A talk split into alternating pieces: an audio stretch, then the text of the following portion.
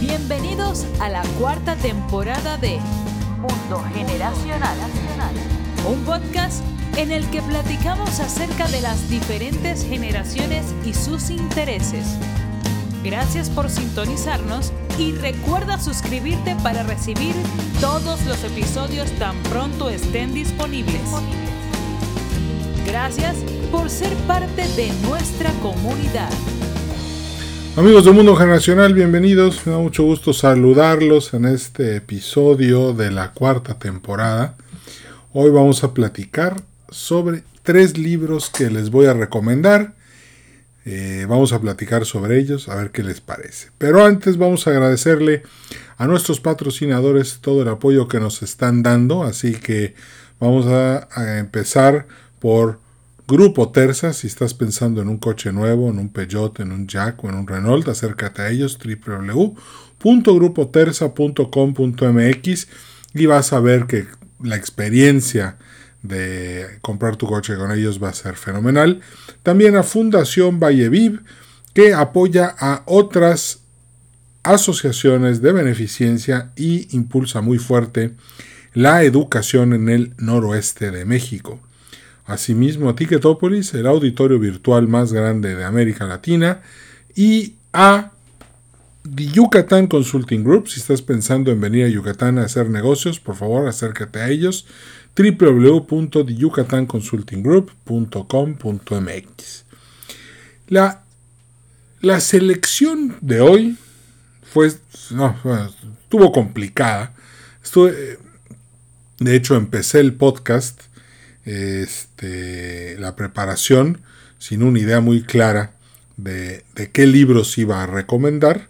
Tenía varios bajo la, bajo la manga, escoger los tres que más me gustaron, pues no fue fácil, pero bueno, ahí, ahí tendremos oportunidad de presentar otros libros después. Total, eh, no, tenemos eh, espacio suficiente todavía en esta temporada para volver a hablar de libros. Hablar de libros es importante, es bonito, leer es vivir las vidas de otras personas, sus experiencias, y eso nos hace fuertes. A veces eh, hay gente que, dice, es que leo y se me olvido.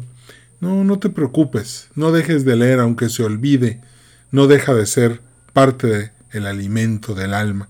A veces no nos acordamos de lo que desayunamos, pero también ese desayuno nos nutrió y nos usó mucho bien, Así que venga, vale la pena estudiar, superarse, trabajar y leer.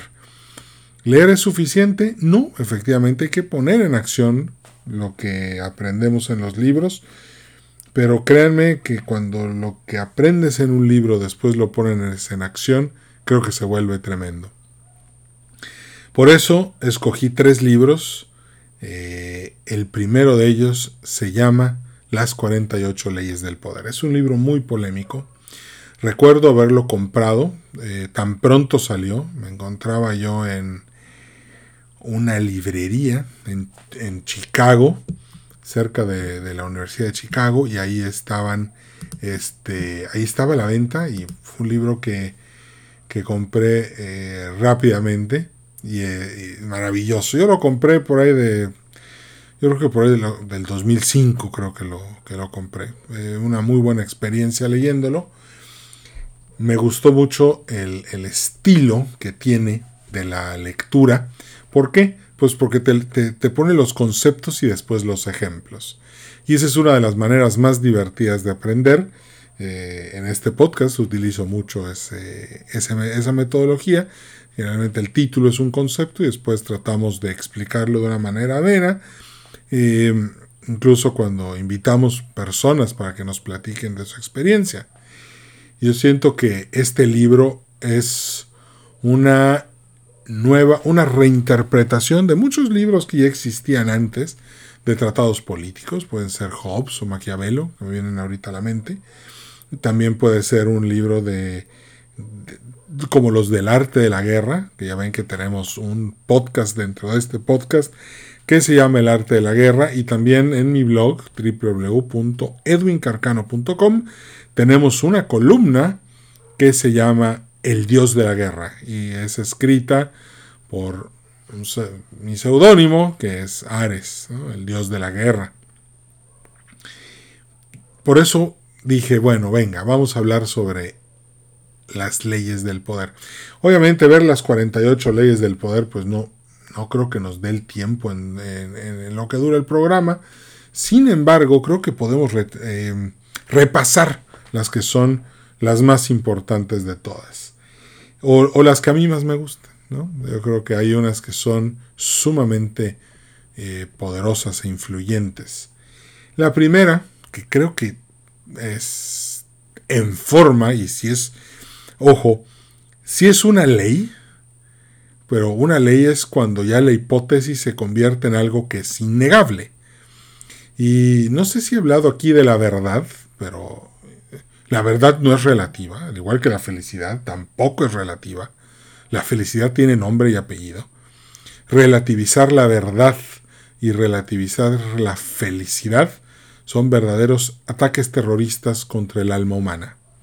Pero de ese tema ya hablaremos otro día. Y bueno, la primera ley de, de, este libro, creo que sin que sea ley, pero muy válido, es nunca le hagas sombra a tu jefe, a tu amo, a tu maestro.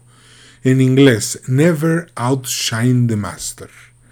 Nunca trates de parecer más que tu jefe. Eh, ponen un, ejemplo muy padre en el libro que, que, que es algo muy, muy válido. Ponen el ejemplo de, un, de uno de los tesoreros de Francia que trató de verse más majestuoso que el rey y eventualmente acabó en la cárcel. Hizo una fiesta muy esplendorosa que superó a la, fiesta, a las fiestas del rey y eventualmente acabó en la cárcel acusado de robo y de corrupción. Y, y ojo porque hoy también casi siempre cuando acaba un sexenio, un mandato, sobre el que se quieren ir es sobre el tesorero. Así que si vas a ser tesorero de un estado, de un municipio algo, acuérdate de mantenerte muy humilde, muy sencillo, muy transparente, hacer bien las cosas, porque siempre por ahí es por donde van a tratar de llegarle a tu jefe. Bueno, otra, otra, otra muy buena, creo que es la ley número 3. Disimule sus intenciones. Cuando tú quieres reformar algo, hacer un cambio, y creo que lo he mencionado varias veces en el podcast y en la, columna de Mundo Generacional, es que nadie, todo el mundo quiere, habla, habla de cambio y al mismo tiempo nadie quiere que cambie nada. Por eso la importancia de disimular tus intenciones. Muchos políticos dicen que la mano izquierda no sepa lo que hace la mano derecha o incluso otros dicen eh, la, caja china, ¿no? En la, que, en la que un grupo político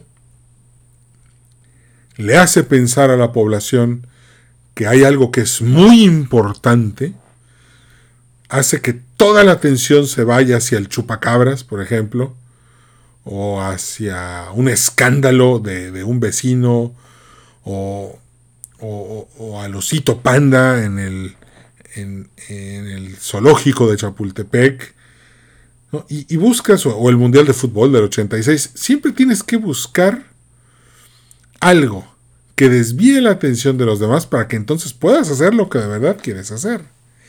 Si tus planes se vuelven muy visibles, si tú quieres cambiar algo en la empresa y, esa es tu intención, rápidamente la gente va a decir, ¿sabes qué? Esto no nos conviene. Vamos a frenarlo y vamos a sabotearlo. Entonces, cuidado, siempre tienes que disimular tus intenciones, incluso en el amor. Cuando estás enamorando al que quieres que sea tu pareja, no te puedes ver tan obvio. Tienes que ponerle un poco de misterio, un poco de magnetismo, un poco de tensión. Y ahí es donde la química se empieza a dar. Otro muy bueno, que volvemos a lo mismo, eh, no son leyes, pero vamos a poner que sí. Dice, busque llamar la atención a cualquier precio. Y aquí pone un ejemplo de Picasso, de eh, pintaba cosas feas con tal de, de no dejar de ser el foco de atracción. Al mismo tiempo, ahorita estoy pensando en Niurka, tal vez, que, que siempre hay un escándalo, que siempre está este, esta, eh, este, esta forma de llamar la atención de las personas. O en Britney Spears también, de repente se rapa, de repente se casa con un compañero en Las Vegas y luego se divorcia. Bueno, y precisamente esa forma es estar siempre presente en, en la mente de los demás. Tal vez no estoy de acuerdo siempre. Creo que también hay que saber mantener un perfil bajo para muchas cosas. Pero bueno, aquí dice que veámoslo como un concepto, que cuando hay que aplicarlo, hay que saberlo aplicar. Dice, hay uno, este, otra ley, por ejemplo, aplaste por completo a ese enemigo. Sí, está bien, efectivamente, hay que aplastar al enemigo, claro, eso, es, eso me queda muy claro. Hecho, Maquiavelo dice que si te vas a vengar de alguien, o vas a ejercer una acción en contra de alguien, que la acción sea tan rápida y tan letal que el otro no tenga tiempo para retirarse a su casa herido, lamerse las heridas, pensar en un contraataque, regresar y vengarse de ti. Entonces, y creo que esta ley va muy de la mano con la otra ley que dice que no andes ofendiendo a la gente equivocada. Porque nunca sabes si ofendiendo a una persona, luego, ¿qué reacción va a tener contra ti esa persona a la que ofendiste? Y ojo, porque creo que hoy vivimos en el tiempo de la ofensa porque tú sales a decir algo en lo que crees y resulta que siempre va a haber un ofendido. No importa si eres de derecha, de izquierda, de arriba, de abajo o, de donde venga, siempre alguien se ofende. Entonces hoy hay que tener todavía más cuidado en cómo dices las cosas. algo que me gusta mucho de eso es que tienes que ser un camaleón, ¿no? Dice, este, mantente, eh, Cambie, de hecho, la ley, la ley 48 dice, sé cambiante en tu forma. Citan a Bruce Lee, que decía, sé como el agua. Si estás en un vaso, sé un vaso. Si estás en una botella, sé una botella. Conviértete en los demás, piérdete en la masa. Nunca presentes un blanco fijo. Recuerdo que cuando leí la novela del Padrino, de Mario Puzo, una novela maravillosa, de la cual ya hablé en el podcast, había esta parte en la que decía que Vito Corleone, cuando construye la propiedad en Long Island, él quería hacer una fortaleza para ya no tener nunca más que volver a salir. Y recuerdo que después cuando leo las 48 leyes del poder me doy cuenta de que eso fue un error. ¿Por qué? Porque Vito ya no estaba metido entre la gente, sino que estaba aislado y la gente sabía dónde estaba. Por lo tanto, se vuelve un blanco mucho más fácil de lograr. Entonces, eh, creo que ahí ya fue un tema en el cual Vito, ya con mucho poder, trató de aislarse y probablemente haya sido parte de los errores que cometió y que le costaron pues tanto. Al final ganó, ganó la guerra muerto, pero pues le costó mucho. Claro, sin olvidar que la película del padrino es una gran cinta, pero que sus personajes son personas que carecen de ética por completo y no son un ejemplo a seguir. Dice, eh, utilice la ausencia para incrementar el respeto y el honor. Y pues sí, claro, eh, algo que está en oferta, que sobra y que está por todos lados, pues la gente deja de tener valor hacia ello. En cambio, algo que es escaso, que no se ve, que la gente no nota, que de repente aparece y aparece en, un ratito nada más, se convierte en algo impresionante, en algo eh, que todo el mundo quiere rápidamente y ¡fum! vuelve a desaparecer. ahorita pues se, me ocurre pensar en Luis Miguel, ¿no? Que cuando lo vemos que hace una caminata, todo el mundo corre, se desespera, grita, le piden autógrafos y ¡bum! vuelve a desaparecer. O sea, es escaso y es tan escaso que sus minutos cuentan, valen. Hay que considerar que eso pues es es bueno, es importante. Otro tema que creo que es importante es el de tu reputación. El, eh, el, libro de las 48 leyes del poder dice, cuida tu reputación al máximo, que es lo más importante que tienes. Y aquí voy a discutir con el autor, con Robert Greene, porque el arte de la guerra de Sun Tzu dice que tu reputación puede ser buena o mala. El tema es cómo la usas. Porque Sun Tzu pone, el caso de un general que era muy malo, eh, famoso por porque sus tropas siempre le desertaban. Y cuando va a enfrentar al enemigo, el enemigo ya sabe que él es el que va a atacar. Entonces lo que hace este general es en la noche mandar prender todas las lámparas de todos los soldados. A la noche siguiente prende la mitad y a la noche siguiente la mitad de la mitad. Y como tenía fama de que todo el mundo le desertaba, los enemigos dijeron, mira, el, el, el 75% de su ejército ya lo dejó, creo que es momento de atacar. Y se lanzan al ataque. Lo que el agresor no sabía es que había usado su reputación de tal forma, de tal forma tan bien hecho, que en realidad todos los soldados siempre habían estado ahí, simplemente engañaron al enemigo con su personalidad y al final esto acabó ganando la batalla. Esta me la sé por haber trabajado con políticos. Cuando muchos políticos buscan volverse impopulares buscan la impopularidad en, una especie de síndrome de Sansón para acabar con los enemigos que tienen dentro del partido. O sea, y evitan que su partido gane posiciones, puesto que esas posiciones serían de los enemigos que tienen dentro del partido. Entonces se crean una mala reputación antes de las elecciones intermedias, hacen que gane la oposición, lo permiten, para evitar que su mismo partido los secuestre, se los lleve, los arrastre y le impongan una agenda, y de esa manera pueda seguir mandando dentro de su partido, fue de su partido, y unos me oye Edwin, pero perdió la mayoría. Sí, pero perdió la mayoría en un acuerdo, En el cual está negando y está traicionando sus principios, que es algo muy común en la política. La política siempre ha sido negación y traición. Es hace rato lo vimos. Disimule sus intenciones. ¿Quieres acabar con los enemigos internos de tu partido? Vuélvete impopular, que nadie quiera votar ni por ti ni por tu partido. Gana la partida, gánales a ellos, elimínalos a todos, déjalos políticamente muertos y después poco a poco empiezas a reconstruir, haz las alianzas correctas con la oposición y eventualmente vas a dejar a tu sucesor. Yo creo que el libro es muy bueno, vale la pena leerlo. He visto rumores de que lo prohibieron en prisiones y que ya no se vende y todo. No es verdad. Acabo de notar que está a la venta en Amazon y también lo puedes leer en Kindle. Creo que vale la pena. Eh, este, una, una ley más para, cerrar, porque me gusta mucho, actúa como un rey para ser tratado como tal. Si actúas como perdedor, te van a ver como un perdedor.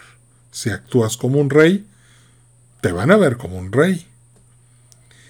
De hecho, Tony Robbins dice en uno de sus libros, creo que se llama la ley de la algo de la reversibilidad, que dice, a veces necesitas un triunfo para caminar plantado y sentirte fuerte. Bueno, empieza a hacerlo incluso si no tienes el triunfo.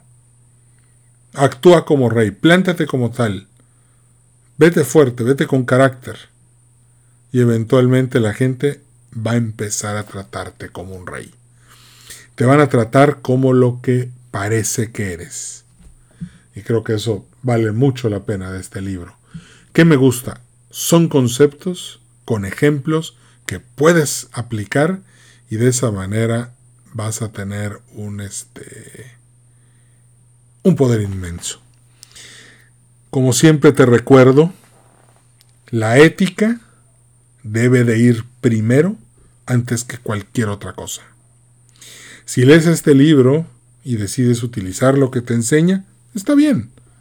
No más que recuerda que las decisiones en este mundo se hacen por miedo o por amor. Y lo que nosotros queremos es tomar siempre decisiones con amor. Si esto te va a servir para defenderte, para, para protegerte y para desenmascarar a la gente que te quiere hacer el mal, adelante.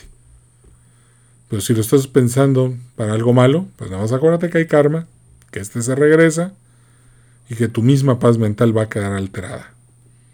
Por eso siempre eh, pienso que hay que leer a los estoicos para poder entender mejor el mundo en el que vivimos, no de, no de afuera hacia adentro, sino de adentro hacia afuera. El siguiente libro que del que vamos a platicar ahorita se llama Mi Sistema. Y, es, y sinceramente, si ya estás, si, si tienes un hijo que ya tiene más de 12 años, o tú, o te quieres juntar con tu familia a convivir y a jugar ajedrez, este es el libro que tienes que leer. Creo que este es el libro que más ha influenciado mi estilo de jugar ajedrez. Te va a servir para aprender a jugar. Pero, pero así como están las 48 leyes del poder, también este libro tiene ocho elementos con los cuales te vas a educar a jugar ya no de una forma matemática, sino de una forma muy estratégica.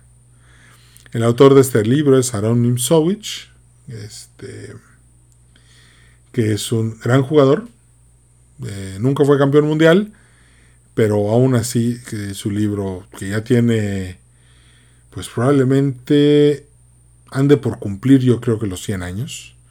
Este, anda entre 1925 y 1927. Tiene una, un tema maravilloso que es el hipermodernismo del ajedrez, que contradijo todas las teorías anteriores. Eh, y es un libro por eso muy polémico, pero muy interesante. Creo que nunca va a pasar de moda. Y si lo que estás buscando es diversión y ajedrez, adelante, este es el libro. Cómpraselo a tus hijos para que aprendan a jugar ajedrez y además desarrollen estrategia. Que por cierto, les tengo una sorpresa. La escuela de ajedrez eh, se llama llamada La Dama Negra, ya va a abrir pronto, ya la estamos armando. Para todos los que están en Mérida y tienen hijos, eh, vamos a abrir ya nuestra primera escuela de ajedrez y esperamos pronto abrir otras en otros lugares o si no, por lo menos hacerlas online para que eh, puedas mandar a tus hijos a aprender este deporte tan bonito. Bueno, los elementos, según Imsowich, son el centro del tablero, que tú puedes escoger si lo ocupas con piezas o con peones, pero Imsowich dice que es mejor con piezas.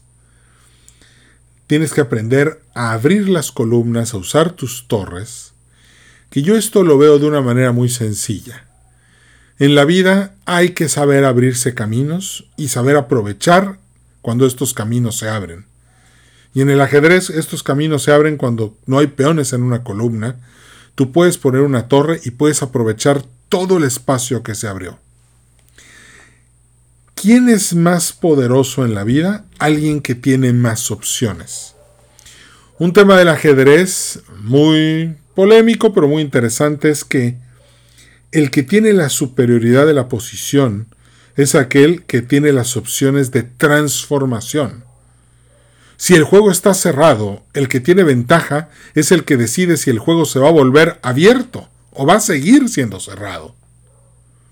En la vida, el, el que tiene el control sobre muchas decisiones es precisamente el que tiene opciones.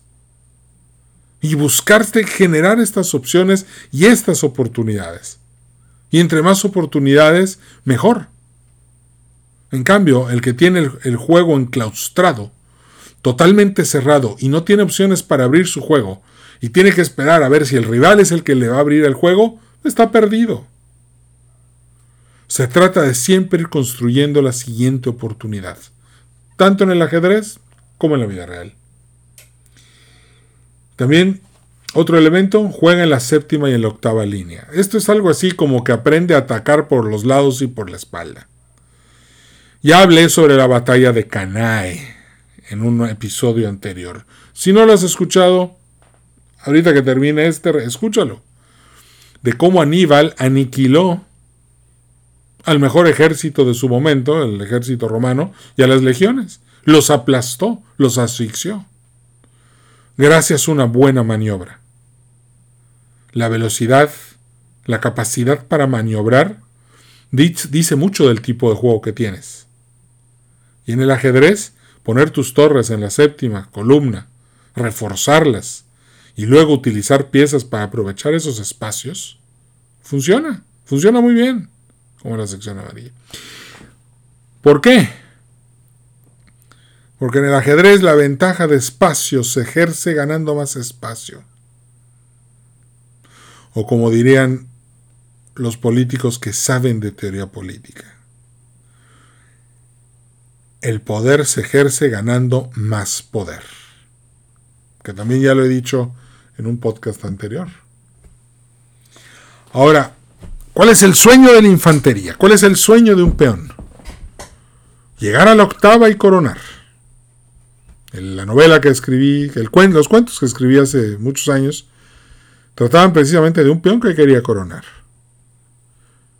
Y un peón que llega a la, a la, última y corona, se convierte en una dama, en una torre, en un caballo o en un alfil, lo que el jugador guste, tiene algo maravilloso. Porque muchas veces la vida es eso. Un peón que llega al final es un peón que tuvo que atravesar todo el tablero, todo lo difícil, todos los obstáculos, pero al final está ahí. Y una vez que llega ahí, es el alumno que empezó la carrera y así como ah, el peón avanza siete casillas, el alumno avanza siete semestres, ocho semestres, nueve semestres y llega por su diploma. Es el emprendedor que llega al año, a los dos años, a los tres años, a los diez años con su empresa. El peón coronado es el peón que ya resistió todo y venció a todos. Y está al final. Y corona como la pieza más poderosa de todas. Generalmente un peón pasado que corona se acabó. Es el fin de la partida. Otra es la clavada. ¿Qué significa decía Nimsowich con esto? Busca que con tus piezas réstale oportunidades a tus enemigos. Busca que la clavada se convierta. Generalmente los alfiles clavan a los caballos, no permiten que se muevan porque amenazan a la dama o al rey, o a una torre. O también este, una torre no permite que una pieza se quite porque entonces eh, acabaría con una dama o, estaría dando un jaque. Pues, de la misma forma, este, esto es algo así como tratar de que tus piezas inmovilicen a las piezas del rival. Después están los jaques al descubierto, que te permiten atacar al rey con una pieza mientras la otra pieza está atacando un otro punto sumamente débil de la posición del rival. Y una vez que tú logras este jaque a la descubierta, prácticamente eh, podemos decir que muchas veces el juego ya acaba. Y esto se trata de explotar al máximo las oportunidades que tienes. Pero estas oportunidades no se dan así nomás. Se dan porque las fuiste construyendo. Pusiste tu torre en la columna donde estaba el rey enemigo. Pusiste el caballo en la pies, en la cuadrícula correcta. Y eventualmente cuando tu caballo brinca y la torre ataca al rey, el caballo cae en una casilla en donde, después de que el rey se mueva, el caballo va a acabar con la dama o con la torre o con dos, tres, o dos, tres peones que van a quedar muy debilitados que tú vas a ir a poder capturar después. Y la partida se acabó. Pero ¿cómo se dio esto? no, no, no, no es espontáneo, sino que es toda una serie de jugadas en las que fuiste construyendo una posición superior gracias a que dominabas las opciones de transformación y eventualmente ¡pau! Hiciste la movida y de un solo movimiento todo se derrumba. Toda la posición del rival se derrumba y no le queda más que acabar la partida, rendirse. Dice cambiar piezas. Entonces es importante. ¿Por qué? Porque las piezas tienen un valor material. El peón vale 1, el caballo vale 3, el alfil vale 3, la torre vale 5, la dama vale 9 y el rey pues no tiene valor porque es la pieza que, que se acaba cuando se acaba la partida. Sin embargo, hay gente que le pone valor de 5 a la hora de, de jugar un final. Porque los reyes en la apertura están en el centro, en el medio juego están enrocados, pero al final tienen que salir a pelear y tienen que destruir la posición de peones del rival. Generalmente son ataques de flanco o de retaguardia. Entonces, ¿por qué cambiarías tu torre de 5 por un alfil? Bueno, probablemente porque eso te va, ya con eso das mate. Ah, buenísimo, adelante. Bueno, pero es que también puedes decir, oye, todos mis peones están en casillas negras. Tengo mi alfil blanco y tengo mi alfil negro, de casillas negras y casillas blancas. Por obvias razones, el alfil que tengo en las casillas negras no va a ir a ningún lado, no se puede mover, todos los mismos peones lo bloquean. Entonces, si hay un caballito por ahí que anda brincando alegremente y puedes quitar este alfil del tablero, es un alfil que aunque es tuyo, te estorba. Vale más eliminarlo y llevarte un caballo del rival que tenerlo. Claro, aquí hay temas de que si la posición de peones es simétrica, pues es mejor el alfil, si es asimétrica es mejor el caballo. Sin embargo, si tu alfil no sirve, pues cámbialo. Etcétera. Vámonos. Por un caballito o por otro alfil incluso. Porque si tú cambias tu alfil de casillas negras y tus peones están en casillas negras, pues seguramente si lo cambias por, por, el alfil de casillas negras del rival, le vas a quitar el mejor alfil que tiene. Entonces ya no estamos hablando de 3-3, estamos hablando de que probablemente la partida ya la ganaste. Y esto en la vida real es muy simple. No pienses que todo tiene un valor nominal. También hay un valor relativo. Y ese valor relativo cuenta. Y hay que saberlo entender y manejar porque las decisiones financieras o de negocios, o la que vayas a hacer, depende de eso. Por otro lado, ya para terminar, bueno, las cadenas de peones, ese es el octavo valor de este libro. Y, esto es, los peones es la estructura. ¿Cómo juegas la vida? ¿Qué tipo de estructura tienes? ¿Cómo manejas tus negocios, tu familia, ¿Construye sobre fango o construye sobre cimientos sólidos? Bueno, esas son las cadenas de peones. La posición a la que vas a llegar es gracias a tu cadena de peones.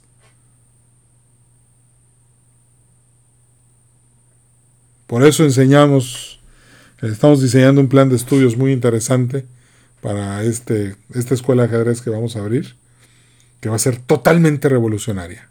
Totalmente revolucionaria. Va a ser algo fuera de serie. Vamos a enseñar un ajedrez que nunca antes se, se ha enseñado y que va a hacer que los niños tengan una comprensión muy profunda del juego. Bueno, y por último, para terminar, el tercer libro que te voy a recomendar hoy. Una recomendación de un maestro de recursos humanos que la verdad eh, por cierto, el maestro es de apellido Guerra, igual que yo, Edwin Garcaño Guerra. Este, lo conocí hace muchos, muchos años en Irapuato, Guanajuato. Un saludo a todos los amigos que tengo en Irapuato. Yo estoy en Irapuato. Lástima que ahorita sé que anda un poco violenta la cosa, pero Irapuato es una ciudad maravillosa, igual que el estado de Guanajuato, maravilloso, muy bonito, mucha historia, mucho que ver, padrísimo.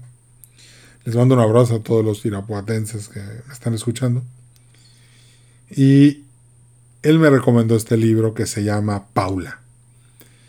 Y este libro lo escribió mi, una de mis escritoras favoritas, Isabel Allende.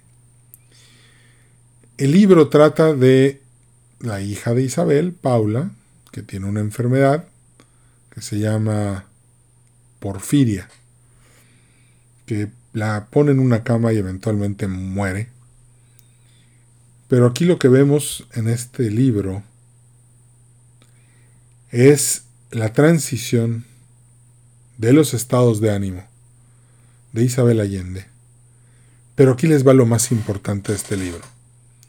La historia es maravillosa, la, es increíble. Te empiezas a leer este libro y literalmente te va a absorber por completo. Eh, vas, a, vas, a, aprender eh, en piel ajena el luto, lo duro, lo difícil de perder a alguien, pero al mismo tiempo de perderlo con amor, no con miedo. Y eso creo que es lo maravilloso que tiene Isabel Allende. Pero si hay algo que me impresionó de este libro, he leído otros libros de Isabel Allende, leí El Plan Infinito, también leí eh, La Casa de los Espíritus, eh, y, tengo en la fila leer el de El Zorro, pero la prosa. La prosa de Isabel Allende es fuera de serie. Yo creo que leer Isabel Allende te da dos cosas. Te da una lectura maravillosa, divertida, entretenida, suave, que si tuviera sabor podríamos decir que es un sabor riquísimo, delicioso,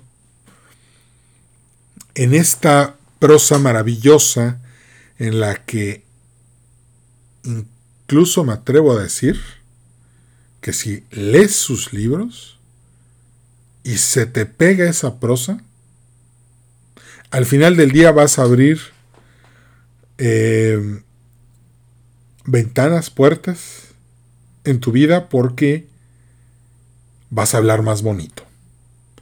Y la gente va a decir, qué bonito hablas o ya sabes, o qué bonito articulas, qué bonito integras las palabras.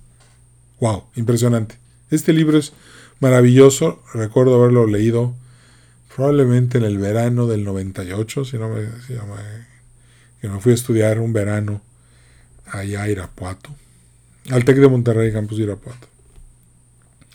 Y este y fue la lectura del verano, maravilloso, la pasé muy bien, increíble. La novela sucede en Madrid. Así que vale la pena. De verdad, creo que los tres libros que te acabo de recomendar, cada uno tiene una función. Este, y te van a servir un chorro. Y por otro lado, con toda la dignidad que se requiere, puedo decir que todos los mails que me mandan, gracias, se los agradezco mucho con sugerencias, con atenciones, con preguntas. Este, agradezco todo lo que me escriben, de verdad. Y, ya vi que incluso hay gente que hasta ya me está sugiriendo temas y todo. De verdad se los agradezco mucho. Y, si les gustó el tema de, tocar libros en las pláticas, pues podemos tener más, más episodios de libros aquí en el podcast. Eh, yo, la próxima semana ya tenemos invitados, va a estar muy, muy divertido lo que vamos a ver. Y este y creo que, que de eso se trata, de aprender, eh, de relajarnos y de escuchar algo agradable. Y bueno, ojalá puedas leer estos tres libros o de perdido darles uso. Regálale mi sistema el libro de ajedrez a tus, hijos, a tus sobrinos. Lee tú las leyes del poder. Si eres un comunicador, pues lee Isabel Allende. Te va a ayudar mucho. Su prosa es clara, es hermosa, es bonita. Y el libro es muy enriquecedor. Esta escritora es chilena y, de verdad vale la pena. El libro, si no me equivoco, es de 1994. Así que, venga, ya tienes tres sugerencias de libros para leer, porque el verano todavía no se acaba.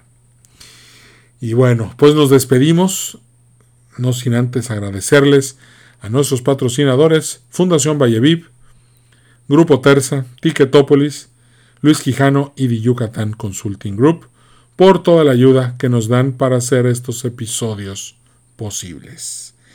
Me despido, mi nombre es Edwin Carcaño Guerra y este fue el podcast Mundo Generacional. Cambio y fuera. Gracias por haber sido parte de este episodio de Mundo Generacional. A nombre de todo el equipo te deseamos prosperidad y éxito. Recuerda darnos un like en Facebook, Podcast Mundo Generacional. Nos vemos en el siguiente episodio.